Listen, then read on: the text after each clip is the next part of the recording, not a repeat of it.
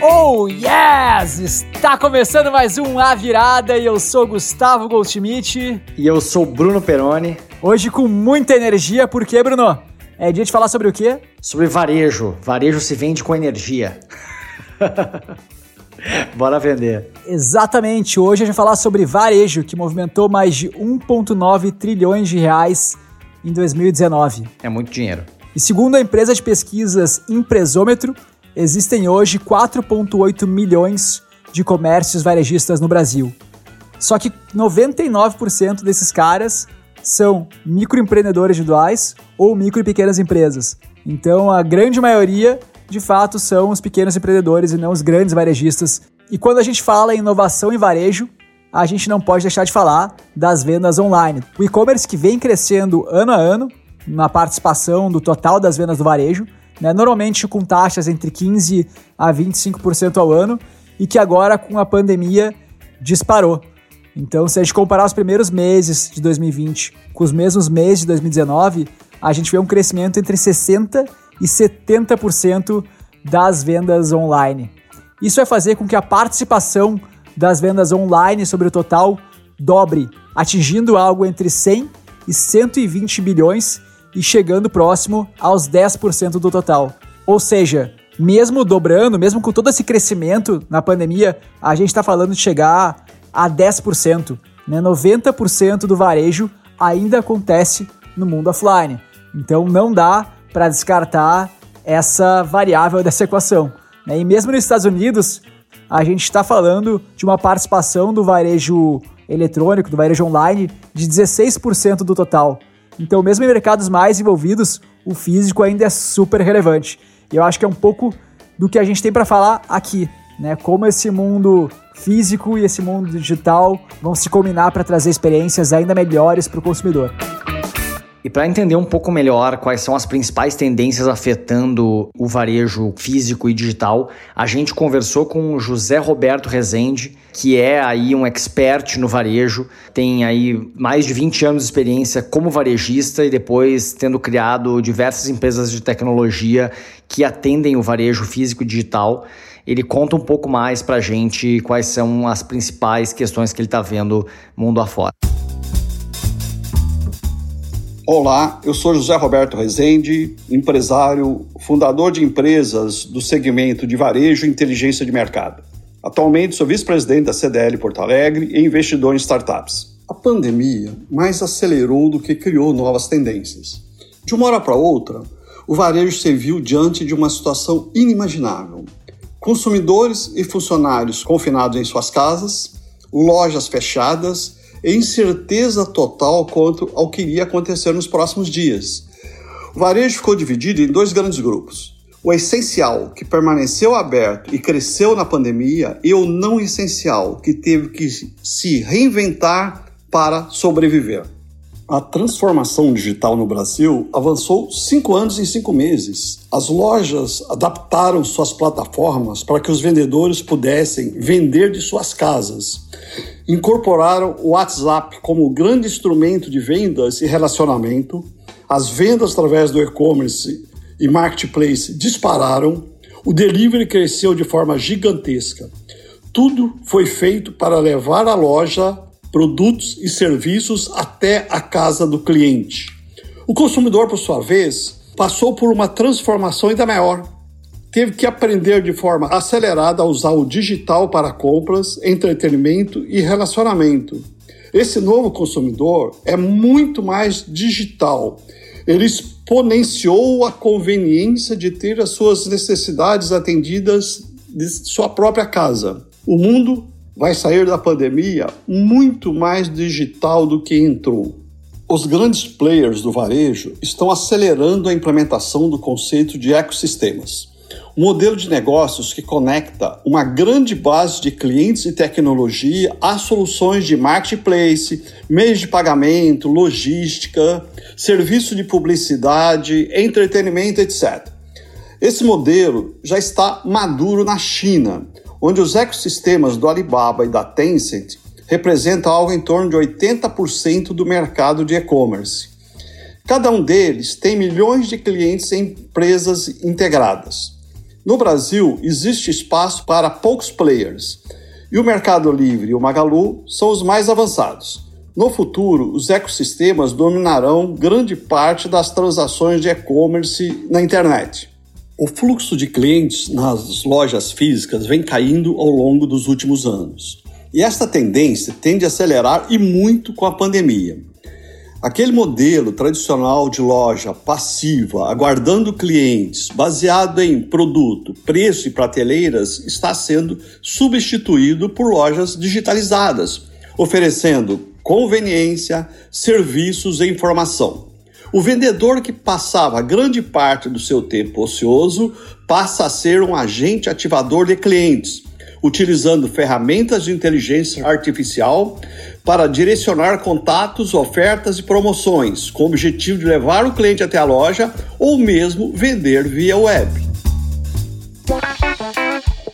A primeira grande tendência do varejo que a gente vai falar é sobre os marketplaces. É muito difícil hoje no Brasil você procurar algo no Google, buscar por qualquer produto e não cair em algum dos grandes marketplaces. Mercado Livre, Americanas, Shoptime, Submarino, Magazine Luiza, Extra, etc são esses grandes varejistas online, que também são grandes no físico, que basicamente transformaram seus próprios e-commerces em vitrines para que pequenos comerciantes possam também vender lá e com isso eles ganham uma comissão das vendas desses pequenos comerciantes. Então eles utilizam a sua presença digital, a sua força de marca para vender produtos de terceiros. Essa tendência surgiu nos Estados Unidos, quando a Amazon começou a fazer esse movimento também. A Amazon começou vendendo estoque próprio e ela fez esse movimento de abrir espaço para outros varejistas dentro do seu site, e com isso ela conseguiu ganhar muito espaço. E a gente vê os marketplaces no Brasil com muita força. E você vê às vezes o mesmo produto em vários dos marketplaces, do mesmo vendedor. Eu tenho até um dado aqui de 2017, quando do total de vendas do e-commerce, né, o marketplace representou cerca de 18,5%. Né? Imagino que hoje esse número deve estar ainda maior. Então já é um percentual muito relevante das vendas online que ocorrem nesses marketplaces. Né? E é, de fato, super difícil competir contra esses caras. Assim, qualquer coisa que você digitar no Google vai cair num desses gigantes aí de, da venda online. Exato, isso acaba fortalecendo a presença desses grandes players. Né? E de acordo com os resultados da, divulgados pela Magalu no primeiro trimestre desse ano, as vendas online representaram 53% já da receita da Magazine Luiza, que está fazendo um trabalho super forte de converter o varejo físico no varejo digital. E o marketplace já representa 30% das vendas digitais. Eles têm mais de 11.400 lojistas vendendo através da marca e do site Magazine Luiza, que gerou quase um bilhão de reais em faturamento em 2019. Isso mostra a força dos marketplaces de impulsionar esse pequeno varejista que ainda não tem uma presença digital tão relevante e que não tem força para competir com esses gigantes. E para quem gostou desse case da Magalu, eu queria aproveitar para indicar um outro podcast chamado Startup Life, do Silva Lopes Advogado, que é cliente da Superplayer. A Superplayer ajuda na produção desse podcast.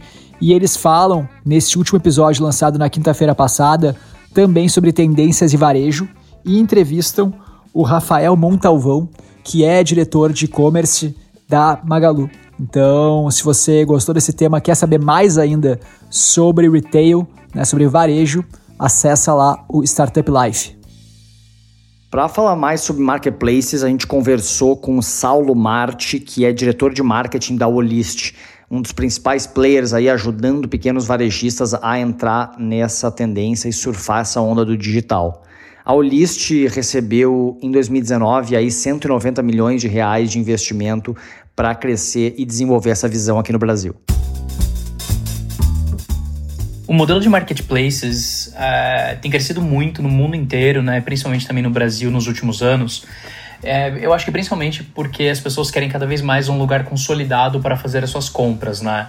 Tem muitos, é, muitas lojas, muitos produtos, muita disponibilidade e hoje em dia o acesso à informação e a busca é, fica cada vez mais dispersa se não existir um canal como o Marketplace. Então, facilita muito para os compradores encontrarem os produtos que eles querem buscar. A gente vê que no mercado hoje, é, a maioria é, ou grande parte das buscas por produtos já acontecem dentro de alguns marketplaces específicos, né? Está acontecendo um fenômeno que a gente chama de consolidação do mercado, que alguns grandes marketplaces e grandes é, redes acabem tendo a maior quantidade de visitantes e isso por si só acaba gerando né, esse movimento de que as pessoas preferem comprar por lá, por terem uma segurança, terem apoio, terem é, cada vez mais suporte para poder é, fazer suas compras online de um único lugar e de uma forma mais simples. Os varejistas né, no Brasil, principalmente os pequenos varejistas, são muito beneficiados porque, no fim das contas, eles matam quase que toda uma etapa do caminho que é a aquisição de o que a gente chama de compradores, né? Hoje, para você criar uma loja online, é um investimento muito alto para você criar a loja, colocá-la de pé, gerenciar a loja e, além disso, ter que atrair cada vez mais pessoas para a sua loja. Então, eu sempre falo para as pessoas, né? Imagine que você vai abrir uma loja em qualquer lugar, se você tiver a opção sem custo ou com baixo custo abrir a loja dentro de um shopping é muito melhor do que abrir loja numa rua é, pouco movimentada, porque o shopping já atrai as pessoas que vão até lá, né? O marketplace funciona muito nessa mesma dinâmica. Então os varejistas têm se beneficiado muito dessa tendência, porque daí agora eles têm acesso a vender em lugares que antigamente eles não conseguiam vender e podem competir com os grandes varejistas, os grandes é, vendedores aí do mercado online. É, através do List, isso se torna mais simples ainda, porque eles têm mais competitividade, mais inteligência e uma plataforma que ajuda em toda essa gestão. É uma tendência que está se consolidando no Brasil e é muito importante, né, principalmente os pequenos varejistas, entenderem como que eles podem colocar e publicarem seus produtos dentro dos grandes marketplaces. E desses players que a gente comentou, né, o Mercado Livre ele sempre foi um marketplace, né? Ele nasceu como esse espaço de compra e venda de pequenos varejistas e pequenos vendedores. E inclusive por isso que ele ganhou tanta força nos últimos anos e tanto valor de mercado, né? E acabou criando o braço de finanças, né, do Mercado Livre, que é o Mercado Pago. E agora a gente está vendo esse movimento acontecer com outros grandes varejistas brasileiros, né? Que o Mercado Livre fez esse movimento primeiro desde a Argentina e agora a gente está vendo os grandes varejistas brasileiros entrarem nesse jogo. Exato. E aí nesse sentido existe uma outra tendência que pode parecer antagônica, mas ela tem muito a ver com o movimento dos marketplaces, que é o direct to consumer. Legal, Bruno. Isso nos leva à nossa segunda tendência, que é a verticalização, né? Que é a venda direto ao consumidor. E se a gente olhar no primeiro momento, né, parece ser uma questão antagônica. Pô, o pessoal tá vendendo via marketplace, ou seja, eles estão com um novo intermediário. Né? Isso vai contra a questão da venda direto ao consumidor. Mas pelo que eu andei pesquisando, na verdade, essa tendência do crescimento dos marketplaces até acelerou a preparação da indústria para vender direto para o consumidor. Por quê? Porque agora Americanas, a Magalu, em vez de comprarem os produtos, fazerem o estoque, entregarem esses produtos para o consumidor, agora eles são marketplaces. Ou seja, essas lojas têm que ser operadas por alguém. Isso está fazendo com que as próprias indústrias criem uma marca né, criem uma forma de conseguir entregar esses produtos para o consumidor e consigam sobreviver sem essa questão da venda de estoques em quantidade, né, e sim vendendo direto no varejo. Os marketplaces, de certa forma, aceleraram a venda direto ao consumidor.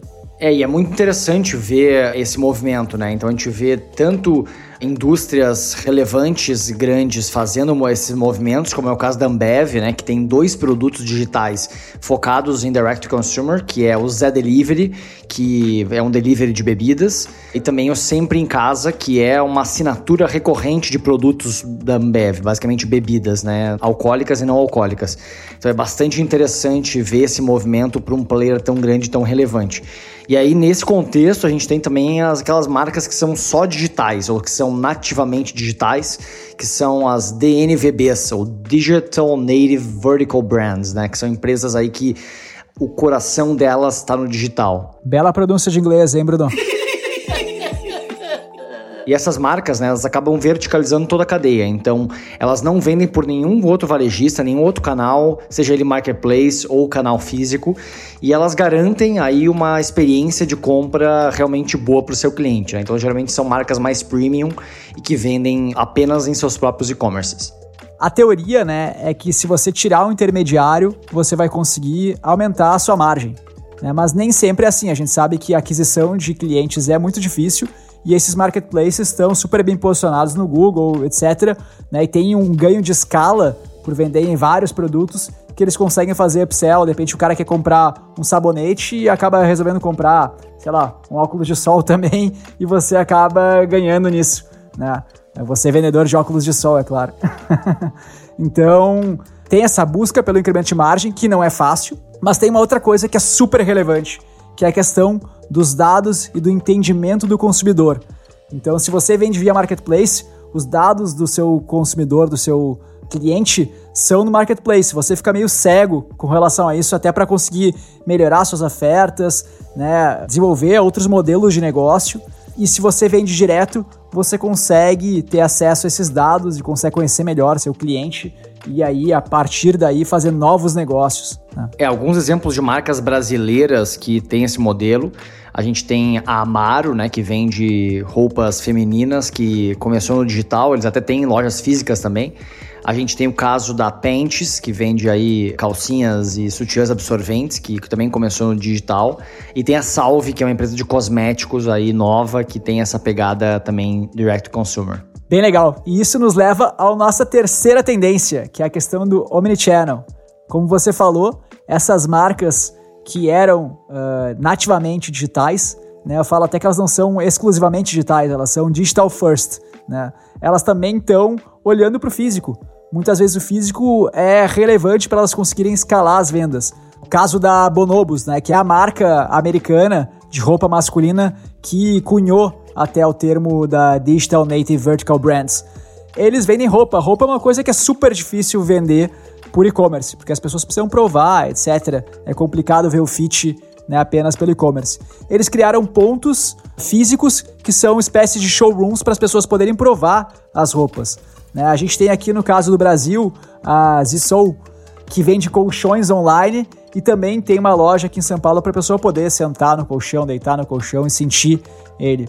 Então, essa mistura entre o digital e o físico é uma tendência muito grande.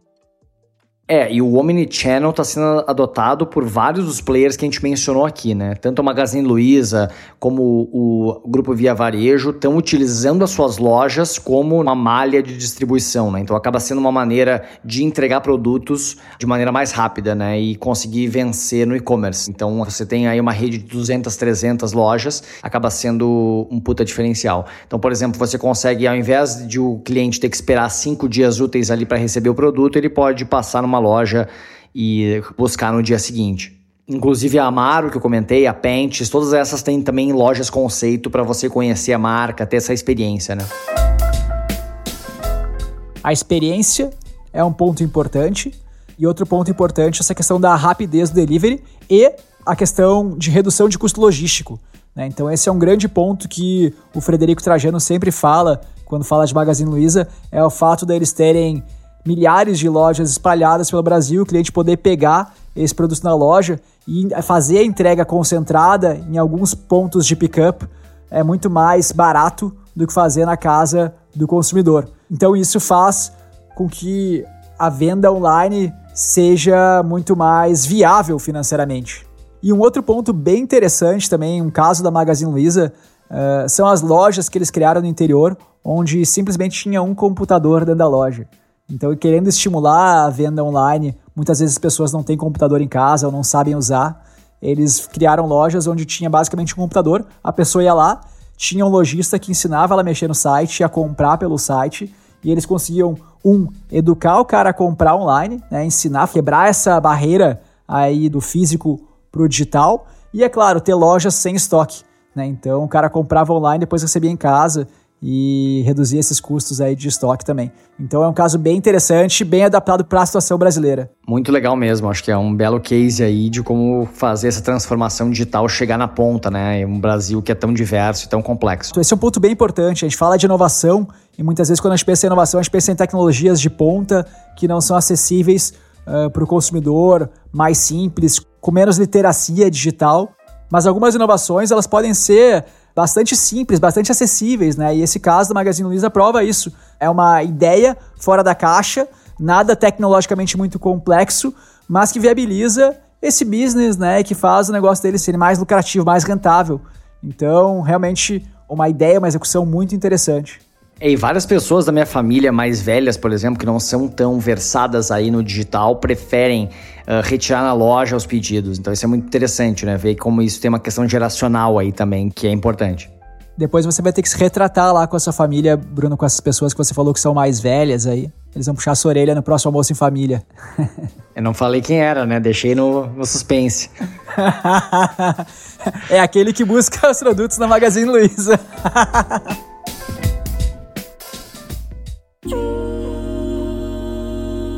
E agora mudando um pouco de assunto e trazendo a inovação para dentro da loja, né? A gente fala muito aqui no Virada de várias tecnologias que são transversais. E no varejo, como é um mercado muito amplo, né? Tem desde supermercados até lojas e comércios de diversos tipos, a convergência também é muito relevante, então tem várias tecnologias que podem beneficiar aí o varejista. Uma delas é a internet das coisas, né? Então, basicamente, utilizar equipamentos conectados tem um potencial muito legal aí de otimizar o ponto de venda, né? Então, utilizar sensores para entender como as pessoas estão se movendo na loja, utilizar câmeras para conseguir reconhecer o cliente, fazer mapa de calor, fazer auditoria de gôndola, diversas questões super avançadas estão sendo aí trabalhadas para criar esse analytics de dentro da loja, né? Especialmente para aqueles varejistas que trabalham em lojas maiores. Então a gente tem aí uma empresa chamada Mediar Solutions, que é uma empresa muito legal brasileira, que tem sede nos Estados Unidos aí também, mas que está trabalhando nesse analytics aí para varejistas. Perfeito. E essa questão de IoT com a convergência tecnológica possibilita também a existência daquelas lojas sem caixa, né? Como a gente vê na Amazon ou vê na China. Fui outro dia na sede das lojas americanas ali no Rio e eles têm uma loja conceito dentro da sede que é totalmente sem caixa, baseado em sensores que tem nas gôndolas, que são uma espécie de balanças. Então você tira um produto, ele sabe quanto aquele produto deveria pesar, você põe no seu carrinho, quando sai da loja, ele já debita direto no wallet das lojas americanas, que é o AMI, e você faz a compra. Então é IoT, né, sensores com digital wallet tudo convergindo para facilitar a experiência de compra, é claro, com o desafio da segurança, e principalmente quando a gente fala de Brasil. Sim, são mais varejistas, né, copiando aí, se inspirando no modelo da Amazon que criou a Amazon Go, né, que são as lojas sem fila, sem atendentes, enfim. Eu acho que essa é uma tendência bem forte aí. E falando do balcão para trás, né, a gente tem aí a convergência de Big Data, Machine Learning e todas essas questões de analytics, mas não só para a parte da frente da loja, mas também para questões internas como estoque, precificação e questões outras operacionais, né? Então a gente tem duas empresas que eu vou ressaltar aqui, que é a James Tip, que é uma empresa que utiliza dados e inteligência para fazer a gestão de estoque de varejistas, e também tem a Info InfoPrice, que é uma empresa que trabalha com inteligência e gestão de precificação. São duas empresas aqui brasileiras que trabalham aí com tecnologias diversas de análise de dados para conseguir ajudar o varejista a tomar melhores decisões. E a AI sendo utilizado também na otimização logística. Então, falando até com o pessoal do iFood, a gente vê que devido ao volume de pedidos que eles têm, principalmente no Loop, que é o produto de assinatura deles de marmita no almoço, que roda aqui em São Paulo e talvez algumas outras capitais do Brasil, não sei ao certo quais cidades ele está rodando. Né? Eles têm um volume muito grande e eles conseguem usar a AI para otimizar a rota logística e também reduzir custo. E já falando de iFood, de entrega de comida, uma grande diferença de pedir comida e de comprar um bem de consumo não perecível, assim digamos, é o tempo que a gente espera para receber aquele produto. E uma das grandes tendências que a gente tem para o futuro é o same day, same hour delivery que é basicamente a gente poder comprar um produto e receber em nossa casa em poucos instantes. E como é que a gente vai possibilitar isso? Um dos pontos a gente já falou, é a distribuição do CD, na verdade, em vários pontos de venda dentro da cidade. Isso faz com que o produto esteja mais perto do consumidor e aí é basicamente como entregar comida. É claro que com o volume de vendas do e-commerce aumentando e a integração dos provedores da cadeia logística, isso é ainda mais facilitado. E uma última tecnologia que está começando a ser testada, algumas pessoas devem ter visto um vídeo já da Amazon, até o próprio iFood que começou a fazer, é a entrega por drones. Né? Então, esses veículos não tripulados também vão facilitar a entrega e reduzir o tempo de espera do consumidor. E para quem quiser se aprofundar mais nas tendências de delivery, né, a gente tem um episódio que a gente fala só sobre o futuro do delivery dos restaurantes, vale a pena ouvir. E esses mesmos players que são as plataformas de delivery, né, hoje Rappi, iFood, principalmente aqui no Brasil, estão uh, entrando aí na questão de pagamentos, que é um setor que influencia fortemente no varejo. Boa parte das tecnologias de pagamento, elas são voltadas aos pequenos varejistas, né, que são aí aqueles 5 milhões de pequenos negócios que estão usando aí tecnologias todo dia para receber dos seus clientes, seja as maquininhas ou sejam os QR Codes, né? Então, esses meios de pagamento também estão sendo revolucionados, né? A gente tem, por exemplo, a questão do iFood Pay e do Rappi Pay, que eles estão basicamente utilizando a base de usuários que eles já têm com o cartão de crédito cadastrado, que já está acostumado a pedir com eles e confia nessas marcas, e colocando QR Codes em varejos físicos. Então você pode ir lá e com a sua wallet do aplicativo de pedir comida você consegue pagar nos estabelecimentos. Eu inclusive já utilizei os dois serviços, né, em alguns casos para testar e é bem interessante, é muito rápido a validação. E claro, a gente tem diversos outros players aí fazendo essa briga pelos QR Codes, né? Tem o PicPay e as outras carteiras digitais, mas eu tô bem curioso para ver como isso vai evoluir com o surgimento e a entrada do Pix, né? Que para quem não sabe é, é o sistema de pagamento instantâneo do Banco Central que vai permitir que qualquer pessoa e qualquer banco faça transferências praticamente instantâneas de graça.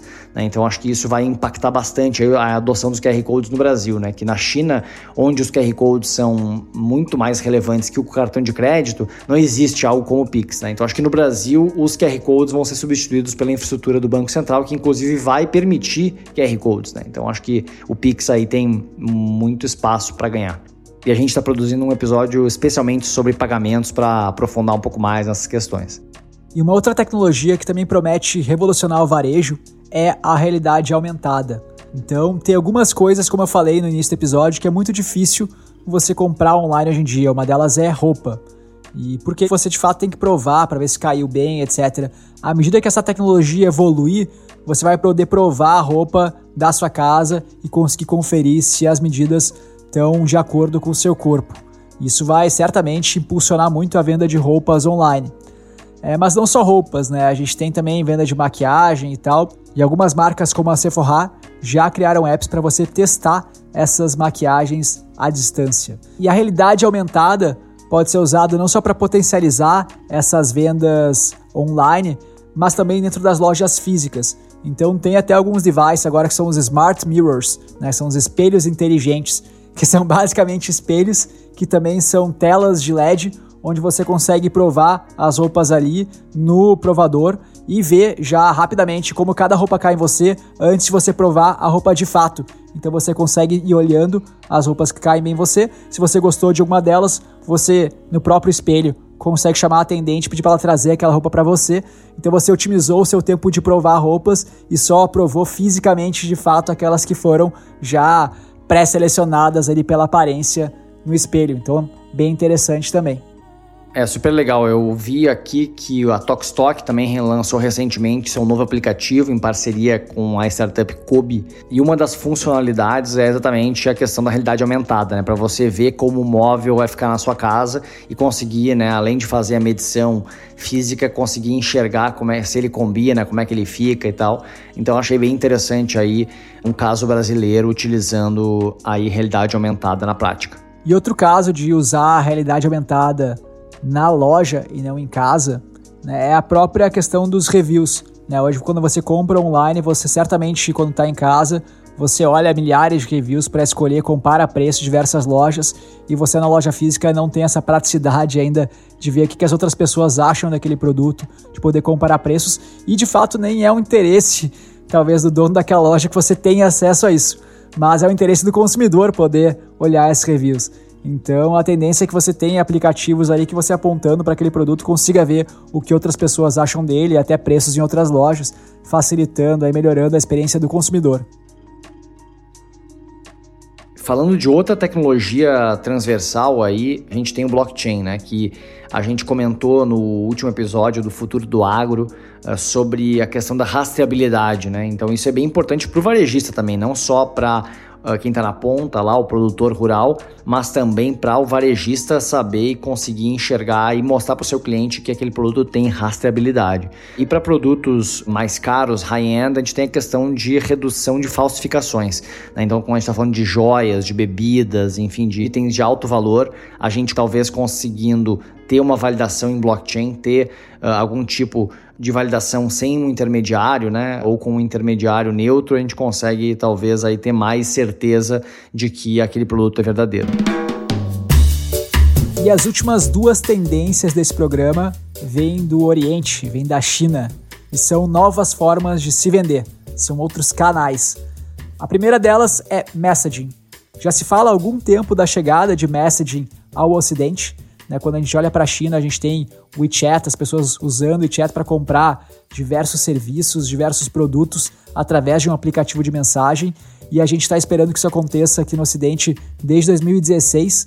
Né, o Facebook com o WhatsApp prometendo que vai ter o WhatsApp for Business, abrindo aos poucos e tal, mas de fato o que a gente vê é que isso está muito devagar. Então, mesmo o WhatsApp for Business, ele foi limitado para algumas empresas, as validações são gigantescas, né? O processo é bastante burocrático para se abrir um negócio ali dentro. Isso porque, obviamente, o Facebook quer proteger essa plataforma, não quer criar uma experiência ruim para o consumidor, então tem medo de estragar a experiência de produto e perder usuários. Mas também está deixando, obviamente, de ter todo esse potencial né, de ganhos de e-commerce que o WeChat conseguiu aproveitar muito bem lá na China. E mais recentemente, eles deram um passo super importante que, na minha opinião, ia destravar toda essa questão de venda via WhatsApp no Brasil, que é a questão do meio de pagamento, mas né, em pouco tempo, em menos de uma semana, se eu não me engano, eles foram bloqueados aí pelo Banco Central e não puderam prosseguir com a estratégia de pagamento deles. É, agora eles vão ter que entrar no jogo do Banco Central, né? Vão ter que utilizar o Pix aí em parceria. Podem manter a parceria com a Cielo, mas provavelmente vão ter que usar o Pix como infraestrutura, né? Acho que é isso que o Banco Central queria. Até fazendo uma observação aqui, se você caminhar na rua aqui perto de casa, você vai ver pizzaria, costureira, tudo isso tem no seu cartaz ali na frente da loja o número de WhatsApp também. Então, o comércio já ocorre por WhatsApp de maneira informal, né? Por mensagens comuns, as pessoas fazem pedidos, a, a transferência de dinheiro é feita pelo banco, eles entregam a nossa casa, né? Eles usam o WhatsApp para receber pedidos, mas o Facebook, o WhatsApp não está dentro do jogo. Poderia acontecer tudo ali por dentro. O cara fazer o pedido, o cliente receber ali a ordem do pedido para ter segurança que vai ser entregue, o pagamento ser feito ali por dentro, toda a restabilidade da entrega ser feita por ali. Né? O Facebook ia estar tá dentro desse jogo, que é um jogo gigantesco também, de muito dinheiro, eh, se a gente pensar que não é só Brasil e sim mundo. É, e aí o varejista tem que utilizar aí uma colcha de retalhos de soluções criadas por startups, né? Por exemplo, utilizar um switch share para automatizar o WhatsApp, criar rotinas de atendimento, utilizar um Goomer uh, eh, para criar o seu cardápio online no Instagram ou via WhatsApp, utilizar né, as plataformas Rappi e iFood, ou então criar links de pagamento né, em diversos processadores de pagamento aí para conseguir cobrar do cliente ali pelo WhatsApp sem ele precisar sair dali. Então, enfim, acaba sendo uh, um desafio vender pelo WhatsApp, mas com certeza aí eu acho que é um grande caminho de crescimento. E uma das tendências mais novas e talvez mais quentes do momento, que alguns de vocês nunca devem ter ouvido falar, é a questão do live commerce, que também vem da China. Então essa questão de live commerce começou com os próprios games, né? Começou com o Twitch, as pessoas assistindo pessoas jogarem jogos e a partir daí esses influencers digitais de games começaram a também ofertar produtos. E isso migrou para a venda de qualquer produto no varejo. Então hoje na China você tem personalidades, é, influencers, que fazem demonstração de produtos, conversam com a audiência, tiram dúvida dos produtos e vendem isso em tempo real. E aí, novamente, para isso acontecer bem, o meio de pagamento é super relevante. Você conseguir estar tá assistindo aquele vídeo e comprar com um clique é fundamental. Um caso bem interessante é o do Li Jati. Boa pronúncia de chinês, hein, Gustavo? Ah, sabia que ia vir, né? A vingança é um prato que se come frio. Mas tem o Li Jiaqi, que é o rei dos batons. E ele é o streamer mais popular da China. Ele vendeu 15 mil batons em 5 minutos de live.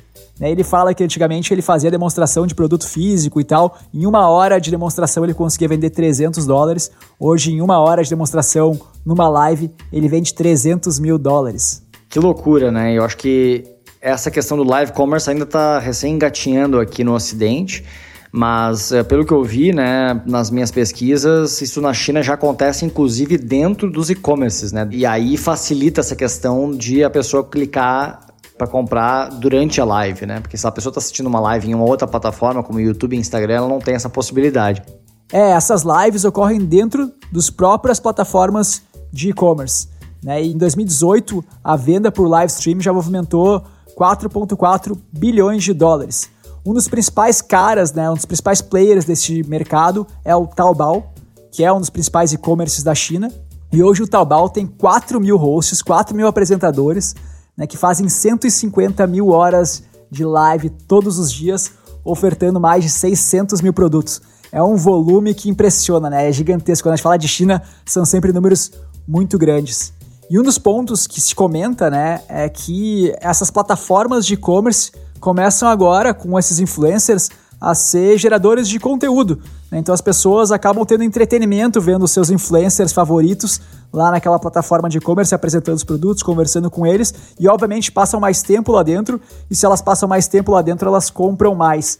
É muito interessante ver, né, que talvez a pessoa enxergando um influenciador que ela conhece e vendo o produto ser utilizado e vendo a interação com outras pessoas ali em tempo real, perguntando sobre o produto e recebendo as respostas, talvez a pessoa realmente ganhe mais confiança em fechar a compra ali, né? Eu acho que a compra por impulso, que dificilmente acontece no e-commerce, talvez com a live se torne mais comum. E obviamente, né, que o Facebook e o Instagram não iam querer perder essa boquinha. Então eles já estão no mercado de lives, né, lives de entretenimento, e agora estão plugando camadas de e-commerce. No Instagram já tem como você fazer a sua loja, e é só você plugar agora uma camada de e-commerce dentro das lives também.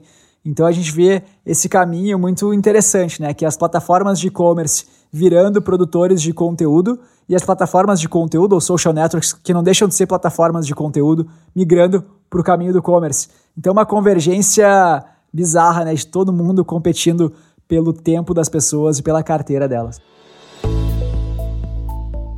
Existem várias tecnologias com poderes de revolucionar o varejo.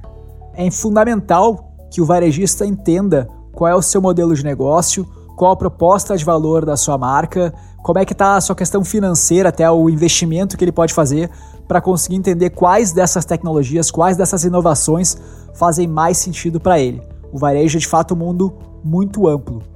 Mas a conclusão que eu fico lendo tudo o que está acontecendo é que a maior tendência de todas é a convergência entre todos os business. E-commerces fazendo conteúdo, plataformas de conteúdo e redes sociais entrando em e-commerce, iFood e Rappi, que eram plataformas de O2O, entrando no físico através dos QR Codes, né? e esses business digitais indo para o físico e os físicos indo para o digital. Ou seja, realmente a gente vive uma competição global pela atenção e pela carteira do usuário. E no final, como diz meu amigo Andréas, todo business quer ser uma fintech. É, a questão da verticalização, né, que eu falo bastante também, que acho que a tecnologia está dando esse poder para esses grandes players, as plataformas, a verticalizar cada vez mais. Né? Então, os varejistas que uh, passam a se tornar marketplaces, passam a agregar uma camada de finanças, passam a criar produtos próprios, né, como é o caso da Amazon nos Estados Unidos. Então, assim, acho que essa tendência de verticalização é muito forte e a gente vê ela também no varejo. E chegamos ao fim de mais um episódio do A Virada, falando sobre o futuro do varejo. E para quem quiser acompanhar a gente, ficar ligado nos próximos episódios assim que eles saem, toda quarta-feira, é só clicar lá em assinar, subscribe no seu aplicativo preferido de acompanhamento de podcasts, aí seja Apple Podcasts, Spotify, etc. E fique ligado aí que semana que vem, como sempre, a gente tem mais um episódio do A Virada da segunda temporada. E fiquem ligados no nosso Instagram, onde a gente coloca conteúdo complementar para quem quiser se aprofundar mais. E a gente também gera um conteúdo único lá, falando mais, aprofundando mais sobre os assuntos que a gente falou aqui no episódio. Muito obrigado por ouvirem o A Virada e até a próxima quarta-feira. Tchau!